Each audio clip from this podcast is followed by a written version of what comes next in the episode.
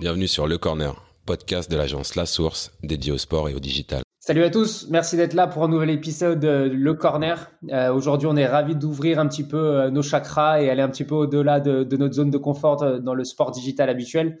Aujourd'hui, on reçoit Jean-Michel Badian. Salut. Salut Samuel. Comment ça va? Bah écoute, très bien, hein. la santé va bien et j'irai pas jusqu'à dire qu'on sort de cette crise sanitaire, mais c'est un petit peu plus vivable pour tout le monde, donc on, renoue un petit peu avec les gens, c'est assez drôle, mais, mais c'est plutôt sympa tu peux retourner sur le terrain et dans les stades, quoi. Oui, ah ça c'est, j'y étais encore il y a il y a deux jours au Roison Park pour le le Rennes Clermont. Donc euh, non, non, ça fait plaisir de revoir des gens, des gens heureux. Quand le Stade Rennais s'impose, c'est c'est encore mieux. Ouais. ouais c'est vrai que tu un breton d'adoption maintenant, mais on y reviendra. On a on a Mathieu aussi avec nous. Salut Matt. Salut les gars, ça va Ça va et toi? Écoute, ça, ça, ça, va ça va très bien, merci. Euh, heureux également d'avoir retrouvé les terrains. Euh, en tout cas les stades. Euh, j'allais te demander quel terrain pour toi. Ouais, pas le, le, le, terrain des tribunes.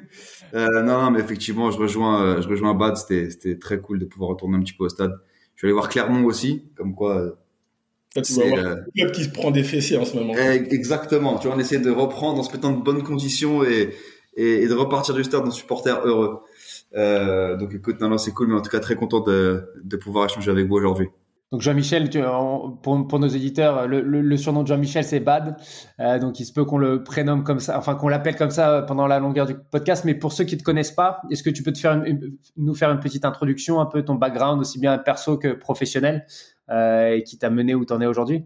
Bah, je suis un, un gars assez simple, hein, issu du, du 95, d'une petite ville à côté de Sergi. Donc Sergi aussi ville de, de beaucoup de talent, mais on est juste à côté à à Vauréal.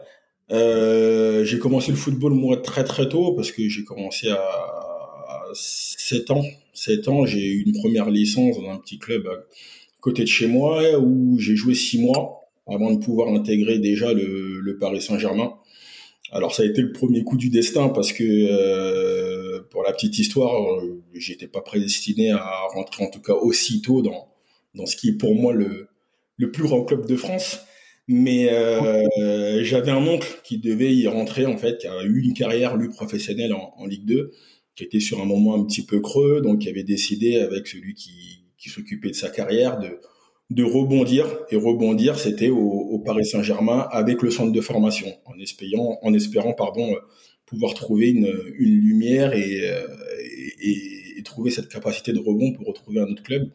Et j'avais décidé de l'accompagner sur sa semaine où ils s'entraînaient et ils m'ont vu jouer à côté. Bon, c'était des trucs assez simples, hein, jongler, les gestes techniques qu'on voit un petit peu aujourd'hui euh, un peu partout.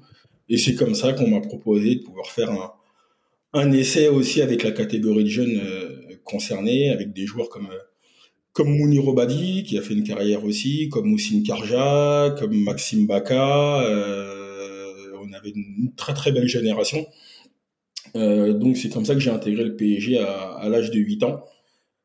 Euh, j'ai connu toutes les catégories, euh, à l'exception des, des 15 ans où là j'étais à l'INF Clairefontaine, puisque j'ai fait 3 ans à, à l'INF Clairefontaine. Euh, suite à, à, ce parcours à l'INF Clairefontaine de 3 ans, bah, il y a un choix qui se pose. Hein. Samuel, tu le sais aussi, puisque ton frère a été sujet à, à, à ce choix. C'est euh, pour quel centre de formation opter? Euh, pour moi, ça a été très vite, dans le sens où j'ai toujours vu le football comme un projet familial et je suis issu d'une famille euh, certes d'origine sénégalaise, mais euh, supportrice du Paris Saint-Germain, donc on, on avait l'intention, malgré les, les avis qui étaient très souvent contraires, de revenir au PSG, et même si on nous disait que c'était un club qui faisait pas trop confiance aux jeunes, euh, qui avait à chaque fois un, deux joueurs, grand maxi qui intégraient le groupe pro, bah, on partait du principe qu'on allait travailler dur pour être l'un de ces, ces deux joueurs. Ce qui fut le cas, ce qui fait que j'ai vécu aussi de, de, grosses, grosses émotions avec ce, ce club, avec de, de, très gros joueurs, aussi des, des coachs de grande qualité. J'ai connu aussi l'équipe de France Espoir par, euh, enfin, grâce aux, aux, prestations que j'ai pu avoir avec l'équipe première à, à, Paris, avant qu'un choix aussi, un deuxième choix s'offre à moi. Euh, c'est ce qui fait que j'ai opté pour Sedan, comme qu'on fait pas toujours des bons choix. Hein. Euh, j'ai opté pour Sedan, euh, où j'ai signé un contrat de trois ans avec cette volonté de pouvoir jouer euh, beaucoup plus. ce qui est le cas la première saison avant que les, les deux autres saisons soient, soient beaucoup plus compliquées pour moi. Euh, pas tant sur le terrain, mais euh, plus dans le rapport que j'ai avec la, direction sportive. Euh, donc derrière ça, il a fallu trouver un, projet, en tout cas, où, comme j'ai tendance à, le penser, l'importance des gens avec qui tu travailles, la dynamique que vous êtes amené à, instaurer au quotidien. C'est ce qui m'a fait opter pour le, Paris FC, le Paris FC d'Alain Boma, le frère de, Patrick qui a joué aussi au, Paris Saint-Germain et aussi dans un groupe où je retrouvais aussi pas mal de joueurs que je connaissais, une ville aussi que je connais parfaitement, donc euh, donc c'était le très bon projet pour euh, bah pour continuer et, finir le, parcours sportif qui était le mien. C'est intéressant, on reviendra sur l'importance des gens un peu dans ce parcours-là.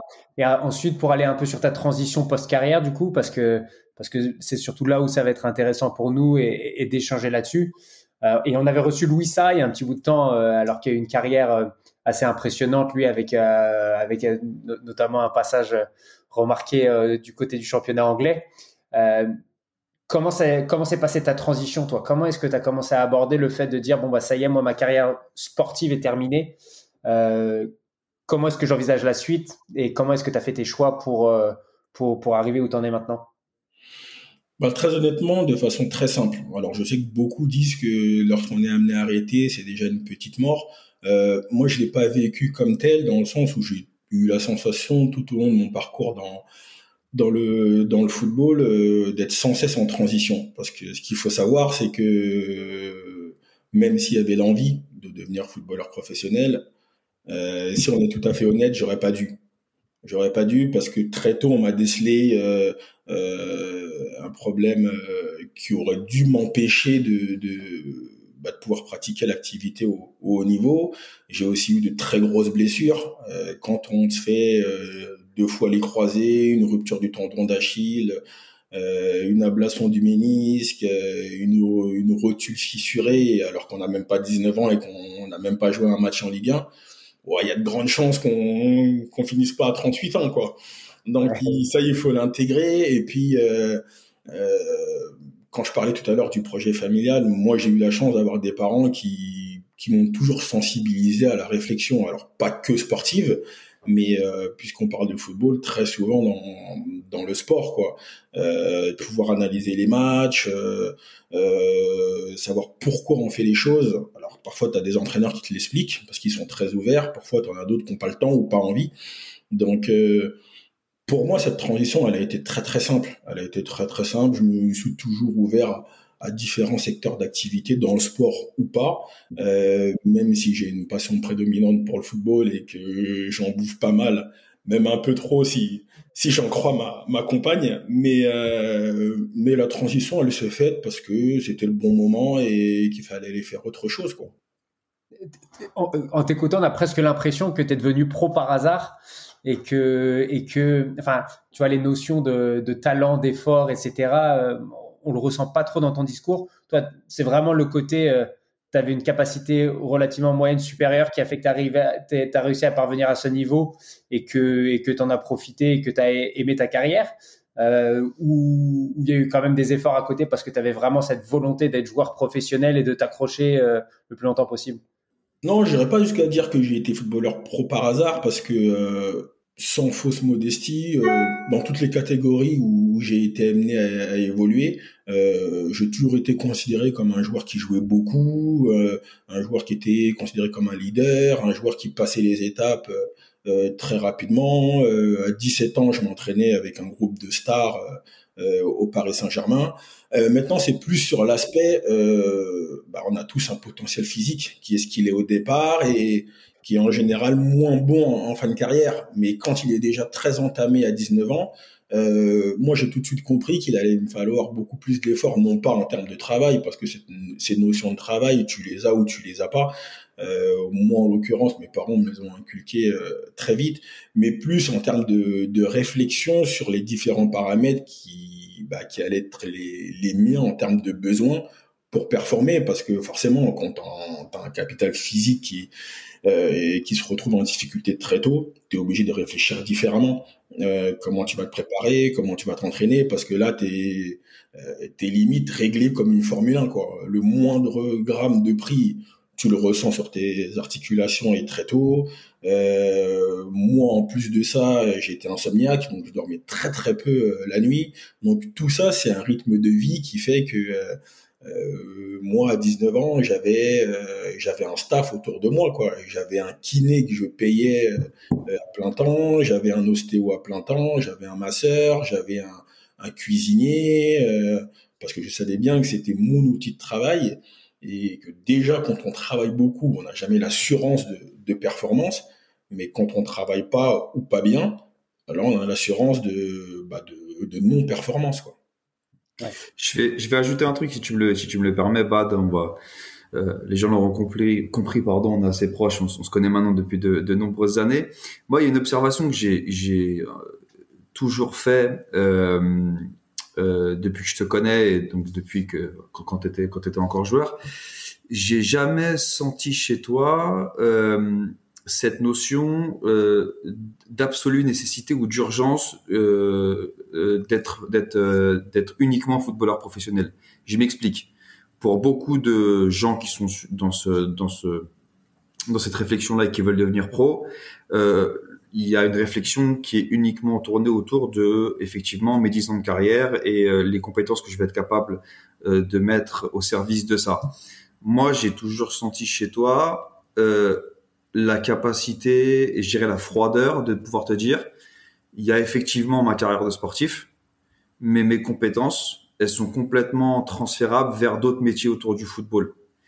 Euh, moi, c'est comme ça, en tout cas, je l'ai ressenti si je, si je, comparais ton parcours et ta réflexion sur les discussions qu'on pouvait avoir euh, par rapport à, à celle que j'ai eue avec, avec d'autres personnes.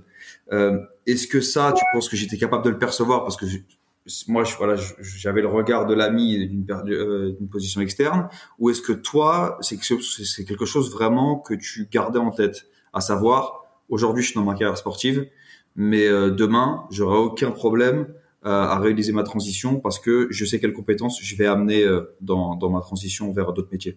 Bah ça c'est aussi, euh, je, te rejoins là-dessus parce que effectivement on se connaît bien donc euh, as très bien situé l'état d'esprit qui était le mien. Euh, après encore une fois, toi tu es capable de le situer parce qu'on se connaît très bien.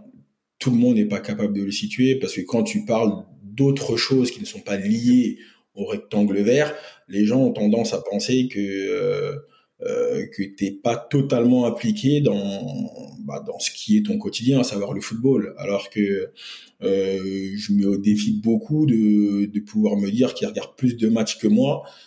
J'adore débattre, j'adore regarder le foot pour ce qu'il est, j'adore tout ce qui est lié à la préparation et à tous les ingrédients qu'on met à côté. Maintenant, j'ai eu une chance, j'ai eu une chance et ça, je je remercierai jamais assez que ce soit mes parents mon frère, ma sœur ou mes amis, euh, c'est qu'ils n'étaient pas uniquement dans le football.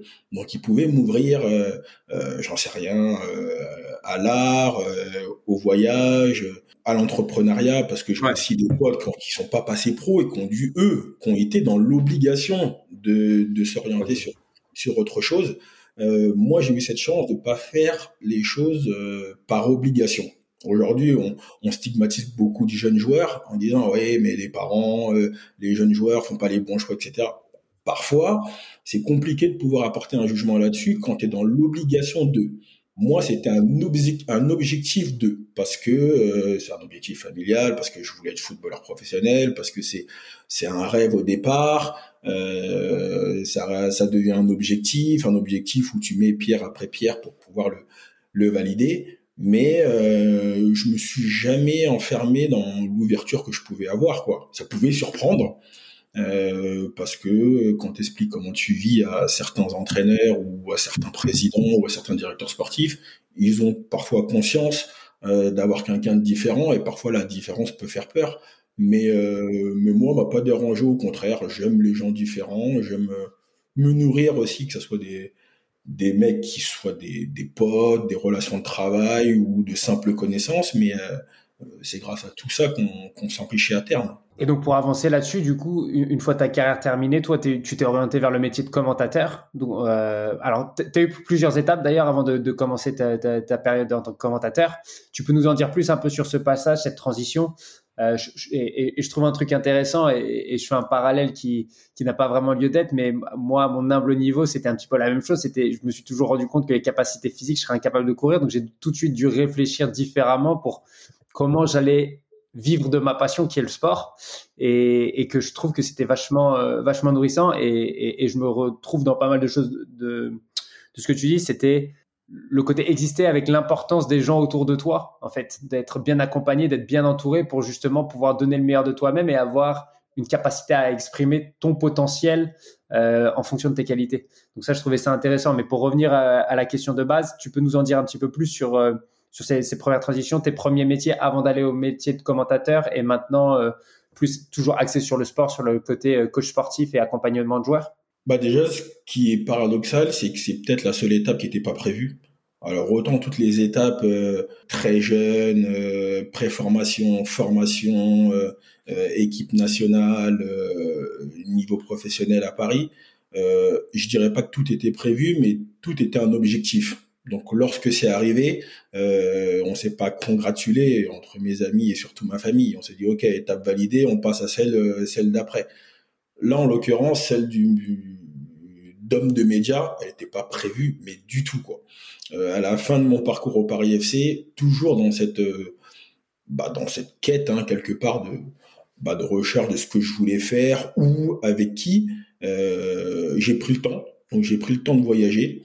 Euh, toujours axé autour du foot, hein, mais euh, j'ai été en Angleterre, j'ai été en Espagne, j'ai été au Japon, j'ai été euh, dans divers pays d'Afrique, que ce soit au Maroc, au Sénégal forcément, puisque j'y ai beaucoup d'attaches, mais pour voir comment on, aux États-Unis aussi, comment on vivait le sport, quelles compétences on mettait, euh, quel discours on était capable de, de poser en face? Parce que j'ai j'avais souvent fait le constat que euh, l'idée n'était pas de se dire c'est bon ou c'est pas bon en termes de discours mais parfois j'avais un décalage entre ma manière de, de matérialiser par le discours le bah, l'ambition que j'avais l'ambition que je voulais aussi pour euh, pour beaucoup.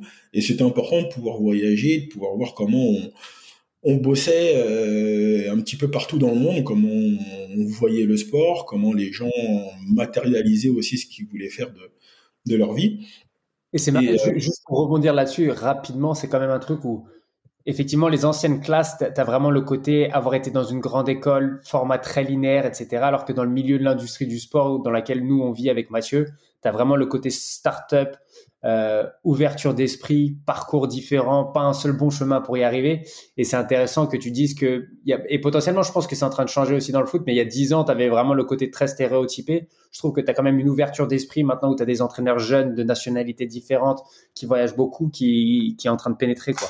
Oui, c'est toujours dans cette volonté, enfin j'espère en tout cas qu'ils sont, qu'ils sont là-dessus, mais euh, pour en parler assez souvent avec Julien Stéphan, que je connais très bien, euh, cette volonté de se, certes avoir des convictions, pas avoir des certitudes, parce que c'est c'est le meilleur moyen de pas avancer, mais d'avoir des convictions et de se nourrir de de tout ce qui qui t'est proposé autour, parce qu'encore plus aujourd'hui, il y a y a tellement de choses à à voir, à explorer, tellement de personnes avec qui converser, échanger.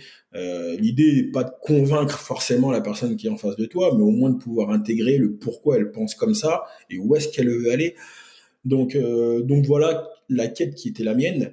Et le hasard a fait que j'avais fait, quand j'étais joueur, euh, j'avais répondu à une sollicitation de, Sarah Menaille. Sarah Menaille, euh, pour ceux qui la connaissent pas, c'était la voix dans le vestiaire dans l'émission sur RMC Sport.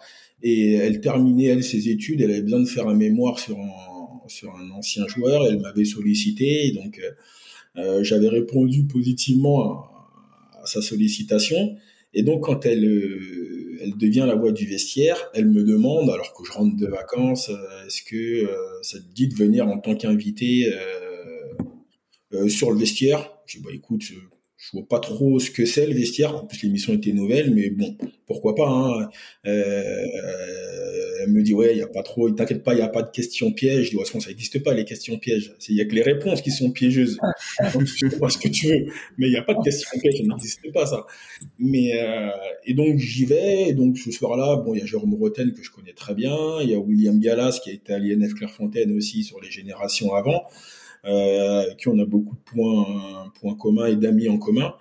Et il y a Manu Petit aussi qui, qui est, génial, quoi. Donc j'avais eu beaucoup d'échos, notamment de Nico Anelka. Donc, euh, donc j'y vais, on passe un super moment. Et c'est un soir où Laurent Salvaudon, le rédac chef, euh, est là. De toute façon que l'émission est à 23h, donc il n'était pas là tous les soirs. Mais il est là jour-là, on converse un peu à la fin de l'émission.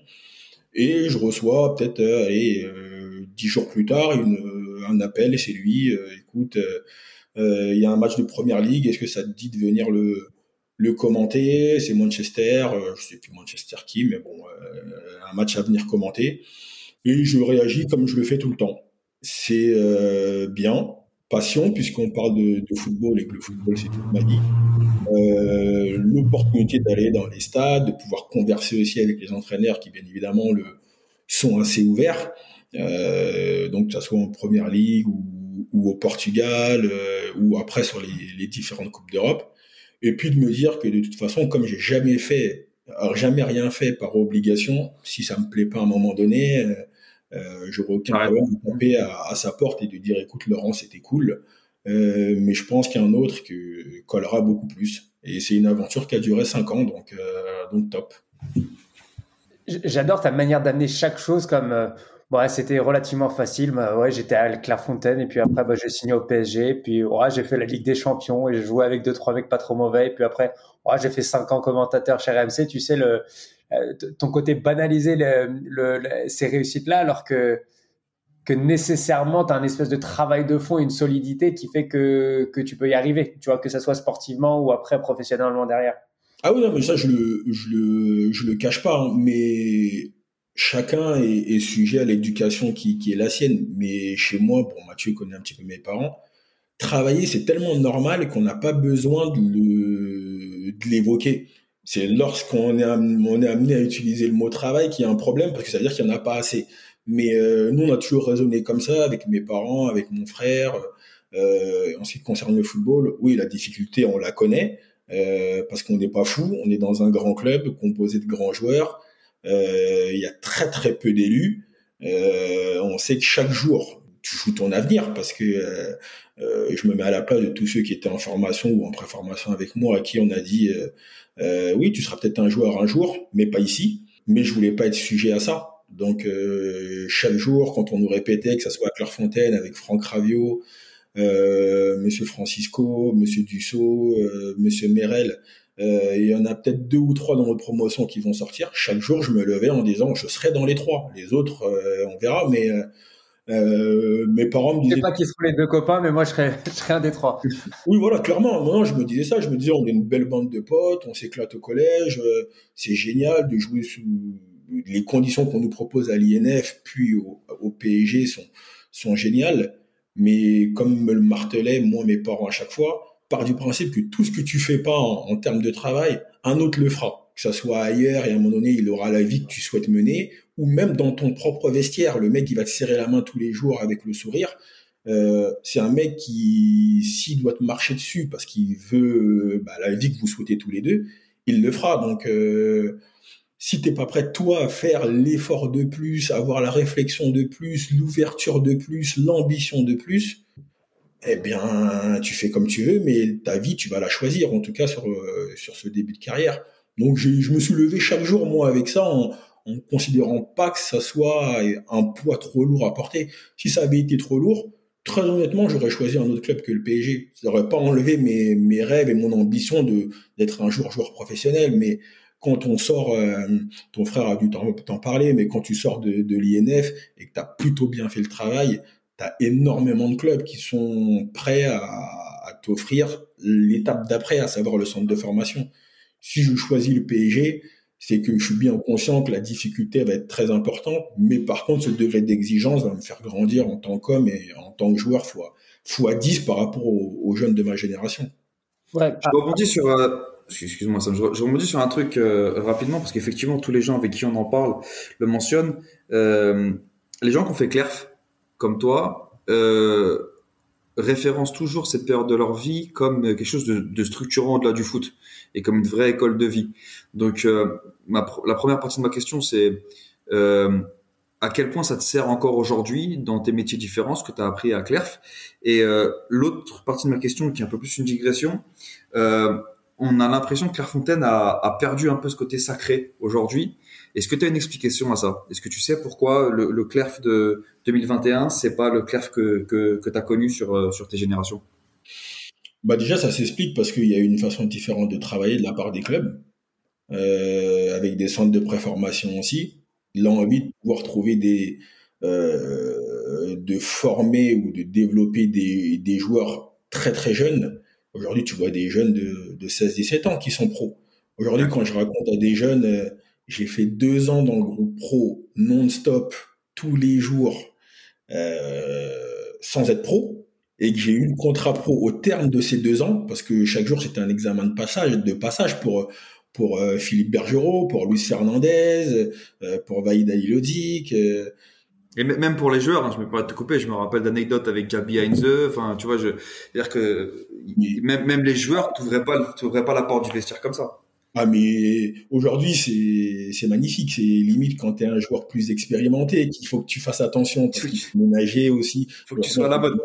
C'est compliqué, il faut être là, il faut les materner, il faut euh, à l'époque euh, les mecs quand ils travaillent dur parce qu'encore une fois c'était dans la logique de tout ce que j'avais vécu et que le week-end il n'y a pas le résultat. T'inquiète pas que le dimanche ils te font bien comprendre quand t'as pas été au niveau. Et moi ça m'allait très bien parce que ce que j'avais connu à Clairefontaine et au centre de formation du PSG, on était là-dessus. Euh, je faisais partie des joueurs qui jouaient beaucoup, euh, des joueurs qui avaient des responsabilités comme le capitana, mais j'étais pas là pour brosser les gens dans, le sens du poil, j'étais là pour mettre le groupe devant ses responsabilités. On veut, on veut aller chercher la, la reconnaissance qu'on pense mériter, on doit bosser dur. Donc je pense que ce changement, tu l'as parce que les clubs ont eu envie, ont envie maintenant de former très jeunes des joueurs Clairefontaine, c'était entre 13 et 16. Aujourd'hui, la préformation à Paris était pas ce qu'elle est aujourd'hui. Donc, euh, et c'est pareil partout. Aujourd'hui, tu as des gamins qui peuvent aller à Barcelone, à City, euh, à Liverpool, au Bayern Munich, même quand ils jouent en pro. Euh, regarde des mecs comme Kouassi, etc. Ils jouent en pro, pourtant ils s'en vont. À l'époque, tu aurais donné même le quart du temps de jeu les mecs ils se seraient accrochés aux, barrières du camp ils, ils auraient plus voulu rentrer chez nous. donc, donc, donc, tu vois, c'est pour moi, elle est là. Après, je me souviens plus de la, la première partie de ta question. La première partie, ouais, la première partie de ma question, c'était euh, euh, tous les tous les gens à qui on parle, tous les gens qui ont, été à Clerf et, à qui on en parle, pour eux, c'est tous, euh, ils, ils, le mentionnent tous comme une école de vie, quelque chose de très structurant dans leur vie, bien au-delà du football. Et, euh, et, je voulais que tu reviennes un petit peu sur ça et, et si effectivement des choses que tu as appris à Clerf te, te servent encore aujourd'hui dans ta vie pro. Quoi. Non, mais Clairefontaine, c'était exceptionnel très honnêtement, pour la petite histoire, au départ, je dois, moi, aller sur la structure de Verneuil, donc qui était la préformation du Paris Saint-Germain. Et en fait, c'est sur les. C'est loin d'être exceptionnel à l'époque, il faut le dire. Oui, tout à fait, c'est vrai. Mais tout, c'était le côté, j'étais content, euh, euh, le côté, euh, la vie en internat, être avec tous les potes avec qui j'allais jouer le week-end. Et en fait, c'est sur les conseils de la mère de Céline Benachour. Donc Céline est un peu plus vieux, mais Céline était à l'INF qui était très ami avec mes parents. Et donc il lui dit non non il faut créer Clairefontaine, tu vas voir là-bas c'est une vraie structure, euh, il va avancer, euh, euh, tu vas voir ça va lui changer la vie. Et euh, bah, étant déjà d'un naturel assez euh, bah, assez solitaire quoi, mes parents ont pas trop peur de m'envoyer en internat. Moi je au contraire je je me dis ça va être le grand kiff quoi, on va être une bande de, de potes, il y a trois générations. Euh, on va aller à l'école ensemble, on va jouer au foot ensemble, on a un but commun. Déjà bien joué avec l'INF, mais un but déjà perso, mais qui se rejoint aussi, à savoir être être être professionnel à terme. Euh, et on arrive surtout à un âge qui est très compliqué, l'adolescence entre 13 et 16, même quand tu es chez toi, c'est très compliqué quoi. Euh, tu et nous à l'INF, tu vois tes parents euh, un jour par semaine parce que même le lendemain tu as match avec ton club, donc tu les vois un jour par semaine. Mais pour moi, ça a été une école de vie exceptionnelle. Déjà sur le, le footballeur en, développement que, que j'étais, mais euh, sur l'ado aussi quoi. Euh, il y avait un mec par exemple comme Franck Ravio qui était mon voisin de chambre, qui m'a été d'un soutien soutien fou déjà par rapport à mes performances mais aussi sur un aspect euh, comme les médias, par exemple. Aujourd'hui, on voit beaucoup de joueurs qu'on qu'on se recule par rapport aux médias, mais qui est pas toujours légitime parce que ils ont cette peur, parce que le média c'est celui qui tape, c'est celui qui critique. Et lui, en tout cas pour ma part, m'a beaucoup aidé à bah, pas considérer média comme tel, à considérer le média comme une, bah, source de, de, com, une source d'échange, euh, une source de développement aussi. Donc je pense que c'est ce qui m'a aidé aujourd'hui aussi. Et aussi, à, quand tu as 13 ans et que tu as, j'en sais rien, 1500, 2000 gamins qui ont envie de réaliser le même rêve que toi, ce premier rêve, hein, très jeune, d'appartenir à une promotion de 18 ou 20 joueurs, euh, si t'as pas ces, ces, notions de travail, de résilience, de performance aussi, parce que euh, c'est ce jour-là, pas demain, pas hier, euh, où tu es prêt sur la journée de, de détection, parce qu'il y en a plusieurs, pour pouvoir écrémer de sortir 18 joueurs, ou tu l'es pas. Il y a énormément de joueurs qui avaient énormément de talent, parce qu'on se connaît tous en région parisienne, mais qui le jour euh, de la détection surjouent ou sont pas dans un bon jour, sont un peu patraques, gèrent pas le stress. Donc euh, quand as 13 ans, déjà on t'enseigne aussi euh, quelque part cette maîtrise des émotions, être prêt bah, le jour où on te le demande, être sujet à la concurrence, mais tu fais un bond comme pas possible dans, bah, dans la vie du jeune homme qui, qui t'attend quoi. Et du coup, enfin il y avait un truc sur lequel je voulais rebondir quand même sur la notion de de travail et de savoir. Tu disais qu'à la sortie de Clairefontaine, euh, si tu as bien fait les choses, tu avais beaucoup d'options. Moi, en l'occurrence, mon frère était plutôt la personne qui avait très bien fait les choses, mais qui n'avait pas une tonne d'options. Et, et c'est pour dire que chacun se nourrit un petit peu différemment. Euh, toi, tu disais que c'était vraiment un objectif, et je pense que cette notion d'objectif et de dire c'est pas forcément le meilleur qui va y arriver, c'est celui qui va le plus travailler. Je pense que chacun avait sa destinée. Au final, moi, mon frère a réussi à faire une carrière de de 20 ans dans le professionnalisme où là maintenant il, il, se régale aussi en bon pas cette année mais il se régalait en MLS euh, jusqu'à présent euh, dire que les parcours sont un peu différents d'une manière générale quand même selon les personnalités mais que tu as quand même la notion de travail toujours de fond qui fait qui fait la différence entre ceux que tu vois et ceux que tu vois pas quand même au final dans leur euh, carrière et ça je trouvais ça assez intéressant mais pour transiter un peu sur la partie plus euh, vie post football vie post joueur plutôt du coup, toi, tu es un peu partagé entre deux choses, ton envie de l'entrepreneuriat euh, et qu'on voit qu'il y a été une caractéristique qui, est, qui, a commencé très jeune parce que tu as tout de suite de, parlé de la notion de leader, capitana, etc. Euh, et avec les, les, termes qui vont avec. Donc, tu as d'une partie ce côté, euh, ce côté entrepreneur et de l'autre partie la partie coaching qui, au final, revient aussi à cette envie de diriger, à cette envie de, de, de, rassembler, de créer euh, avec un ensemble de personnes. Tu peux nous en dire un peu plus sur les deux, ces deux axes de développement que tu as bah déjà, moi, cette réflexion en ce qui concerne la, bah, la société qu'on a aujourd'hui avec un, un, ami, un ami d'enfance, euh, la réflexion, elle n'est pas née euh, quand j'ai arrêté de jouer. Elle a toujours été sujette quand je jouais. Déjà, parce que quand on parlait tout à l'heure de se nourrir des, gens qu'on est amené à côtoyer, en l'occurrence, cet ami d'enfance a joué aussi au Paris Saint-Germain. Il n'a pas eu la chance, lui, de passer pro. Euh, il a fallu s'orienter sur autre chose. Donc lui a travaillé beaucoup dans l'assurance, dans, dans la création de sociétés aussi. Donc le fait d'être très ami avec lui fait que je me suis toujours intéressé à ce qu'il faisait, au quotidien qu'il avait, à l'apport aussi qu'on pouvait amener aussi, que ce soit aux sportifs, mais également aux non-sportifs. Mais euh, je m'y intéressais par rapport au métier qui était le mien, en l'occurrence jouer au foot, parce qu'on parle souvent d'assistanat quand on parle du joueur de foot c'est pas toujours vrai. je pense qu'il n'y a pas moins d'assistanat que dans d'autres corps de métier euh, sujets à la notoriété publique. Euh, est-ce qu'un acteur est moins sujet à l'assistanat? Est-ce qu'un basketteur ou un golfeur est moins sujet à l'assistanat? J'en suis pas persuadé. Euh, je pense que c'est propre à chacun, euh, à l'envie de faire les choses, à l'envie de découvrir, quitte à parfois hein, se, se se casser la gueule, hein, pour être un petit peu vulgaire, c'est ça fait partie du jeu, hein, tomber pour euh, réorienter, réajuster. Euh, c'est euh, c'est comme ça que moi j'ai toujours vu les choses.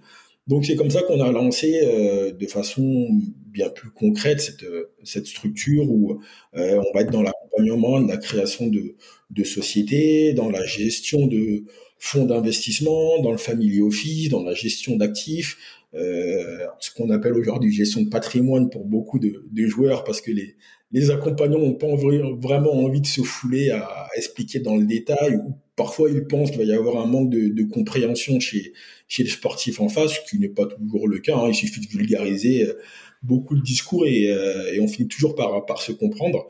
Mais euh, pouvoir amener cet accompagnement, que ce soit aux joueurs ou aux non-joueurs, aux sportifs ou aux non-sportifs, euh, pour pouvoir avancer, pour pouvoir mieux appréhender les choses, pour pouvoir aussi faire intégrer aux gens que euh, être à la tête d'un projet c'est bien, mais il faut que celui-ci puisse te, te botter.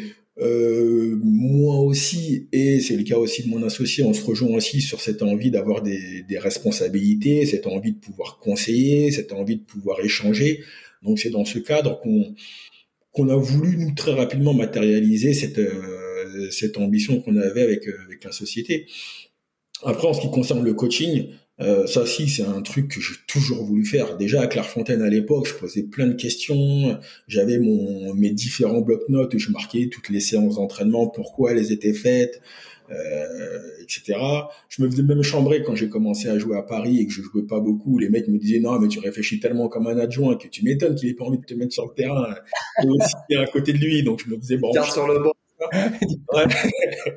donc c'était euh, donc voilà. Mais euh, le, coaching moi c'est enfin c'est en moi. J'espère vraiment que j'aurai l'opportunité de pouvoir embrasser cette carrière. Euh, en attendant moi je continue d'avancer dans ce dans ce processus d'apprentissage de, développement qui, est le mien. Mais j'espère vraiment demain pouvoir être un entraîneur avec des convictions un entraîneur avec ce qu'il a animé pendant pendant 15 ans pour pour derrière transmettre, vivre des émotions, euh, euh, partager. C'est ce qui m'a guidé euh, toute ma vie jusqu'à la minute où on parle. Donc j'espère que ça sera toujours le cas. Intéressant. Et donc pour pour pour aussi expliquer, parce que je suis sûr qu'il y a des, étudiants qui sont un peu dans dans ce milieu-là, qui savent pas trop vers où se tourner, mais qui sont intéressés par le milieu d'agent, qui potentiellement passe ce genre de diplôme euh, sans vraiment trop savoir. comment ça se passe une structure comme ça? Comment est-ce que tu l'as Comment est-ce que tu l'as construit Comment est-ce que tu fais en sorte d'avoir ta rémunération? Comment est-ce que tu l'as fait grossir? Est-ce que c'est un modèle d'accompagnement mensuel pour que tu factures comme du conseil?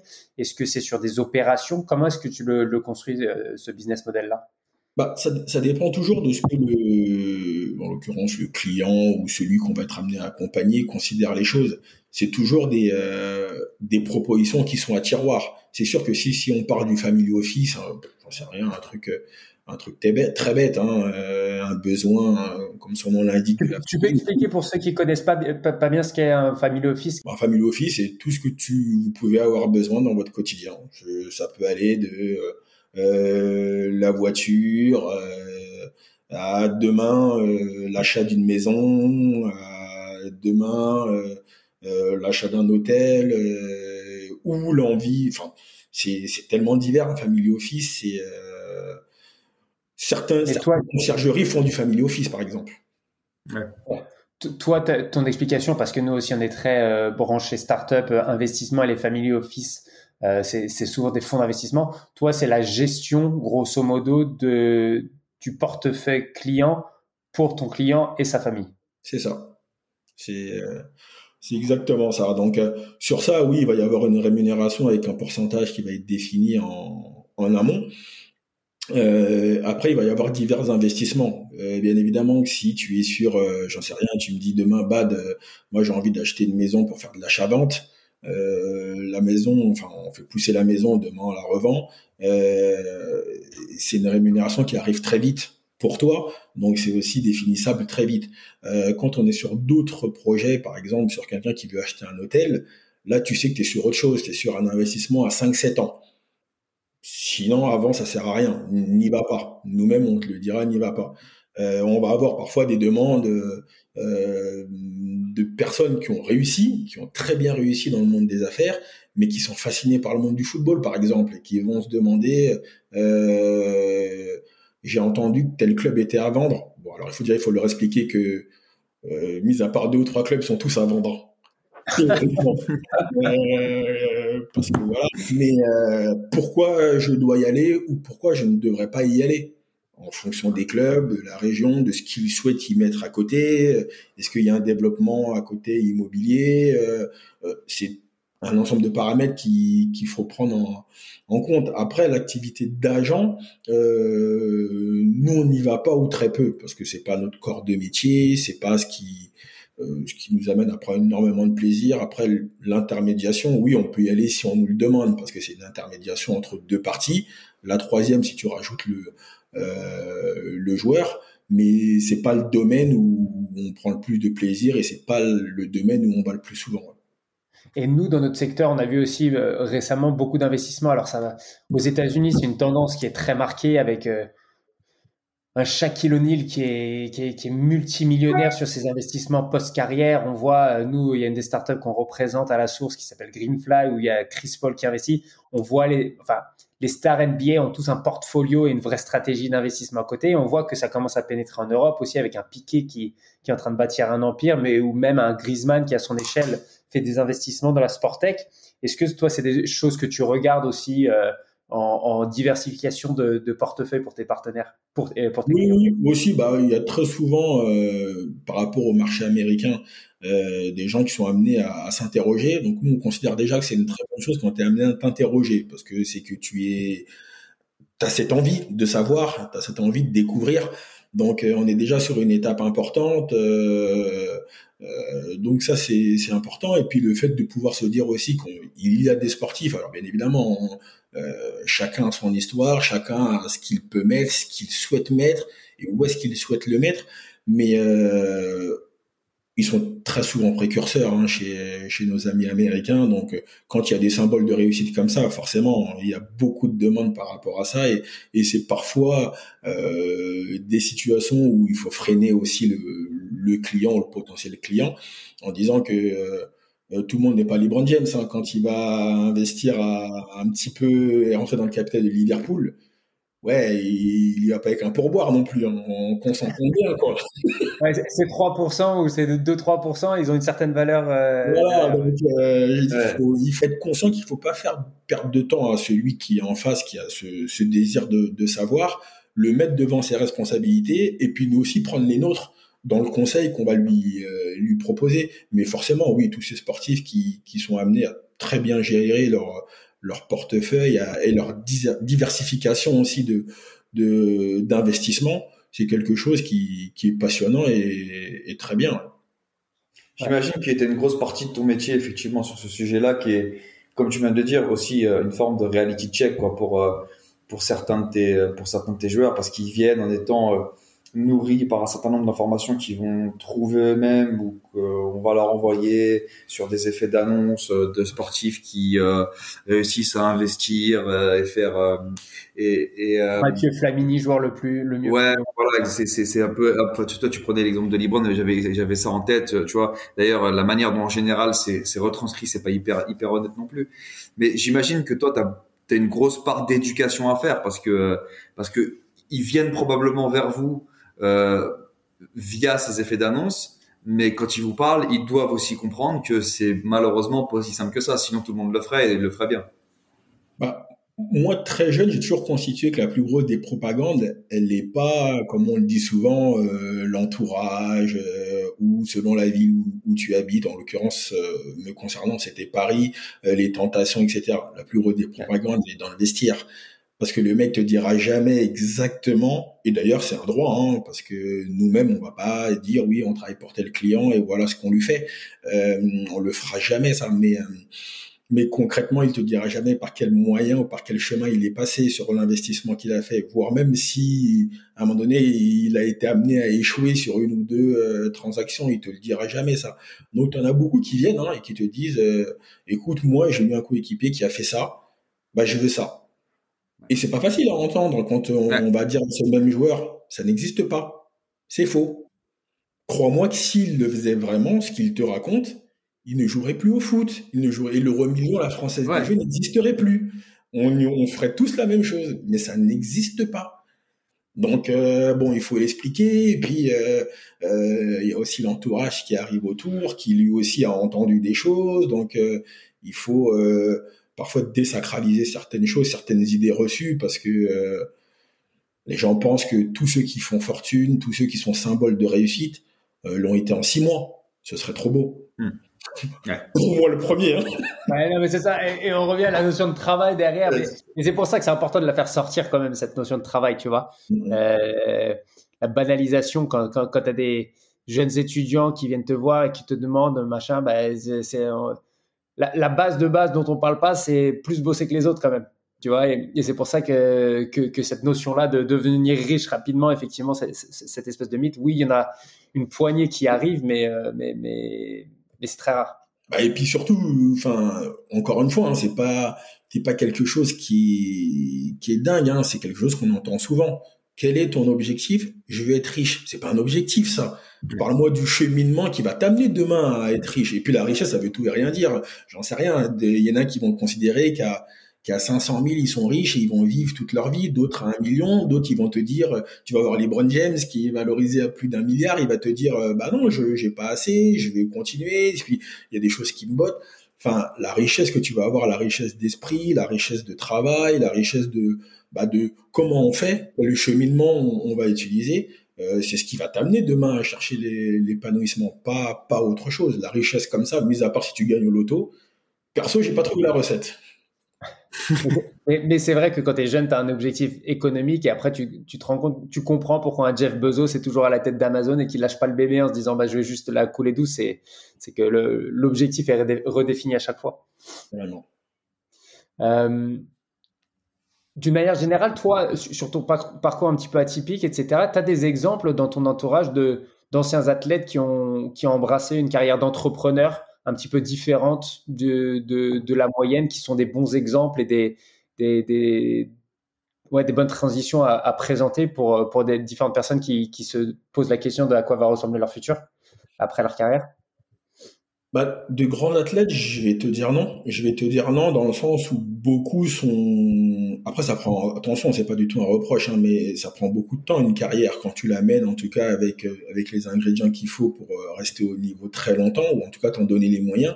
Euh, T'as pas toujours ce recul pour te dire. Euh, euh, je vais me lancer dans l'entrepreneuriat. Il y a aussi, on parlait tout à l'heure de ceux qui te disent oui, j'ai vu tel exemple et le mec est devenu riche, je veux faire pareil. Tu as aussi l'inverse ceux qui se disent, moi, ce que j'ai glané pendant toute ma carrière, j'ai aussi vu beaucoup d'exemples qui se sont lancés dans des investissements et qui n'ont plus rien aujourd'hui, même si tu me parles de, du fait de diversifier, etc. Ouais, aujourd'hui, ils n'ont plus rien, donc euh, tu me garantis quoi? Donc, il y a aussi cette, cette peur, ouais. ce capital risque à intégrer. Après, ça, c'est aussi... Euh, euh, on peut être 10 hein, dans la pièce, hein, euh, si on nous dit, euh, allez, on va investir, vous deux, vous n'aurez aucun problème parce que cet état d'esprit, euh, start-up, entrepreneuriat, ambition, conviction, degré d'exigence, vous l'avez en vous. Mais il y en a peut-être cinq ou six autres qui diront, ouais, non, moi, c'est pas mon truc. Et il faut avoir l'honnêteté de, de pouvoir se le dire. Donc, moi, ceux que j'ai en tête qui ont réussi, notamment mon, associé, avant qu'on lance nous notre notre structure, mais qui avait déjà été symbole de réussite sur une autre structure, bah c'est malheureusement des bah des mecs qui ont pas passé le cap pour être professionnels. Donc très vite ont dû basculer psychologiquement pour pouvoir être symbole de réussite sur autre chose qui allait les euh, les beautés aussi au, au quotidien. Mais le sportif en soi, bah, malheureusement, on n'a pas, on n'a pas beaucoup ça. Oui, après il y a Mathieu, Mathieu Flamini, qui a, avec qui j'ai joué en espoir, qui a lui aussi très vite basculé pendant qu'il était déjà joueur. Euh, on parlait tout à l'heure d'idées reçues. Euh, Martin Braithwaite, c'est pareil à Barcelone. Les mecs disaient qu'il était, euh, alors que pour très bien connaître le sujet, c'est ce qu'il gère qui, qui est équivalent à ce qu'on a annoncé. C'est pas sa fortune personnelle. Sinon, vous doutez qu'il serait plus au Barça, il serait au Barça. Donc, euh, euh, mais non, pour le coup, euh, pour, pour, pour, que mon frère l'a un peu côtoyé sur Toulouse, et pareil, je pense que lui, dans son objectif, il va avant tout être le meilleur professionnel possible par rapport à son à son développement personnel. Tu vois, au-delà de au-delà des rentrées pécuniaires pure et dure.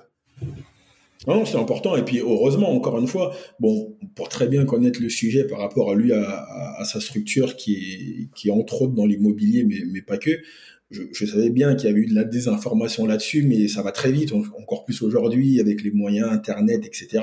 De se dire, regarde ce qu'il a fait en très peu de temps et bim, aujourd'hui, euh, il est multimillionnaire. Alors que il le peut-être, mais pas autant que c'était annoncé, parce que ça, c'était encore une fois l'ensemble euh, des, des, investissements qu'il est amené à gérer, ce qui est très bien. Ça veut dire aussi que beaucoup lui font confiance et qu'il est, qu'il est compétent dans, dans ce qu'il fait. Et euh, c'est pour ça aussi que malgré le fait qu'on puisse être amené à parfois à le railler parce qu'il joue à Barcelone, etc., même si je pense que c'est pas toujours mérité, euh, dans l'épanouissement qui est le sien en tant que joueur et aussi en tant qu'homme, je pense qu'il prend beaucoup de plaisir. Et c'était le cas avec Mathieu aussi Flamini, puisque comme on a joué ensemble en espoir, on était amené à, à échanger parfois là-dessus. Et il prenait aussi beaucoup de plaisir sur une autre niche qui était qui n'était pas le football, quoi. La mésinformation entre euh, la, la, la, valeur et la réalité, c'est un truc que tu retrouves beaucoup euh, aussi dans le monde des entreprises et, des startups, entre, en valorisation et, et, et ce que tu as vraiment en fonds disponibles. Donc, euh, euh c'est de vastes, de vastes sujets. et puis la problématique, elle se trouve aussi dans le fait que, en l'occurrence, Braceway, il n'avait pas envie de qu'on puisse parler de ce qu'il fait de très bien en ces termes. Donc il a rétabli lui très rapidement les choses. T'en as aussi beaucoup toujours dans cette quête d'image qui sont très contents quand on quand il y a une désinformation qu'ils considèrent être à leur avantage. Elle ne l'est pas du tout parce que ceux qui sont à l'intérieur de cette niche savent très bien que c'est pas vrai, mais il y en a beaucoup qui sont très contents parce que le fait qu'on puisse dans l'imaginaire des gens euh, dire si demain on dit Mathieu Lille-Palette est valorisé à un milliard, euh, euh, Bientôt. Ça serait tardé. Peut-être que dans l'inconscient des gens, euh, ça va t'amener aussi une autre clientèle et certains sont contents de ça. Chacun sa façon de voir les choses. Top. On, a, on arrive au bout du, du temps imparti, Bad, mais euh, il y, a, y, a, un dernier élément qui est important aussi, c'est ton, tu es le parrain d'une association Football Solidarity. Euh, si tu veux en toucher un petit mot avant, avant, avant de fermer ce, ce, ce nouvel épisode. Oui, j'invite déjà tout le monde à, à pouvoir hein, sur les différents réseaux sociaux à aller voir ce qu'ils sont amenés à, à proposer. C'est une association qui a pour but hein, de mettre en lumière d'autres associations, donc toujours dans ce côté partage, redonner aussi ce qu'on a pu avoir, parce qu'on a chacun nos parcours de vie, nos, nos, nos, moments plus ou moins importants, mais il y a certains qui n'ont pas accès à des choses même très simples. Il y a certains qui, sont aussi nés, comme la petite Ninon aussi par exemple, qui qui, qui avait un, un, souci important et qu'on a pu aider à ce niveau-là. Euh, moi, j'essaie d'aider à, à, mon niveau l'association dans le sens où j'ai été encore une fois dans un métier qui était de notoriété publique, avec des gens qui sont amenés à, à très longtemps vous ouvrir des portes. Donc, euh, des gens qu'on est aussi amenés à aider parce qu'ils ont aussi des parcours de vie à un moment donné. Donc, c'est bien de leur rappeler aussi que euh, à un moment donné, tu as eu besoin on t'a donné non pas pour que tu puisses rendre demain, mais aujourd'hui, regarde, il y a une, petite fille, par exemple, si je prends l'exemple de la petite Ninon, qui, est toute jeune, qui doit grandir, qui doit pouvoir se, développer, aller chercher cet épanouissement, et si on peut lui donner un coup de main à un autre niveau, c'est, génial. Donc, euh, euh, mettre en lumière, moi, c'est ce qui m'a intéressé dans, cette association, en plus du fait que je puisse connaître tous les protagonistes, c'est le fait de pouvoir redonner, pouvoir remettre en lumière quelqu'un, quelque chose, une association, une institution, pour qu'on puisse toujours dans cette quête du, du vivre ensemble, encore plus en ce moment avec la, crise sanitaire où c'est où pas simple, euh, retrouver cette envie, cette joie de, de faire les choses ensemble, un peu comme dans un vestiaire. Un peu comme et Mathieu va en prendre de la graine euh, euh, avec ses différents moyens et, son enrichissement personnel. J'apprends toujours beaucoup quand, quand je discute avec, euh, avec Jean-Michel. En tout cas, beaucoup plus que quand je discute avec toi, Samuel. Donc, je vais forcément en prendre de la graine. Non, ben, merci beaucoup pour ton temps. Je pense que c'était très intéressant, très différent de ce qu'on fait d'habitude et, et, et, je pense enrichissant euh, avec beaucoup de sagesse et beaucoup de recul. Donc, euh, donc merci beaucoup, beaucoup pour ton temps. Euh, ouais, merci, Bad. C'était cool. Et on espère que les auditeurs vous avez apprécié. N'hésitez pas encore une fois à en parler autour de vous, partager, liker. Euh, vous êtes notre meilleure publicité. Donc, euh, merci beaucoup de nous avoir écoutés une nouvelle fois. Et merci, Bad. Merci, Mathieu. Salut. À bientôt. Ciao. Le corner.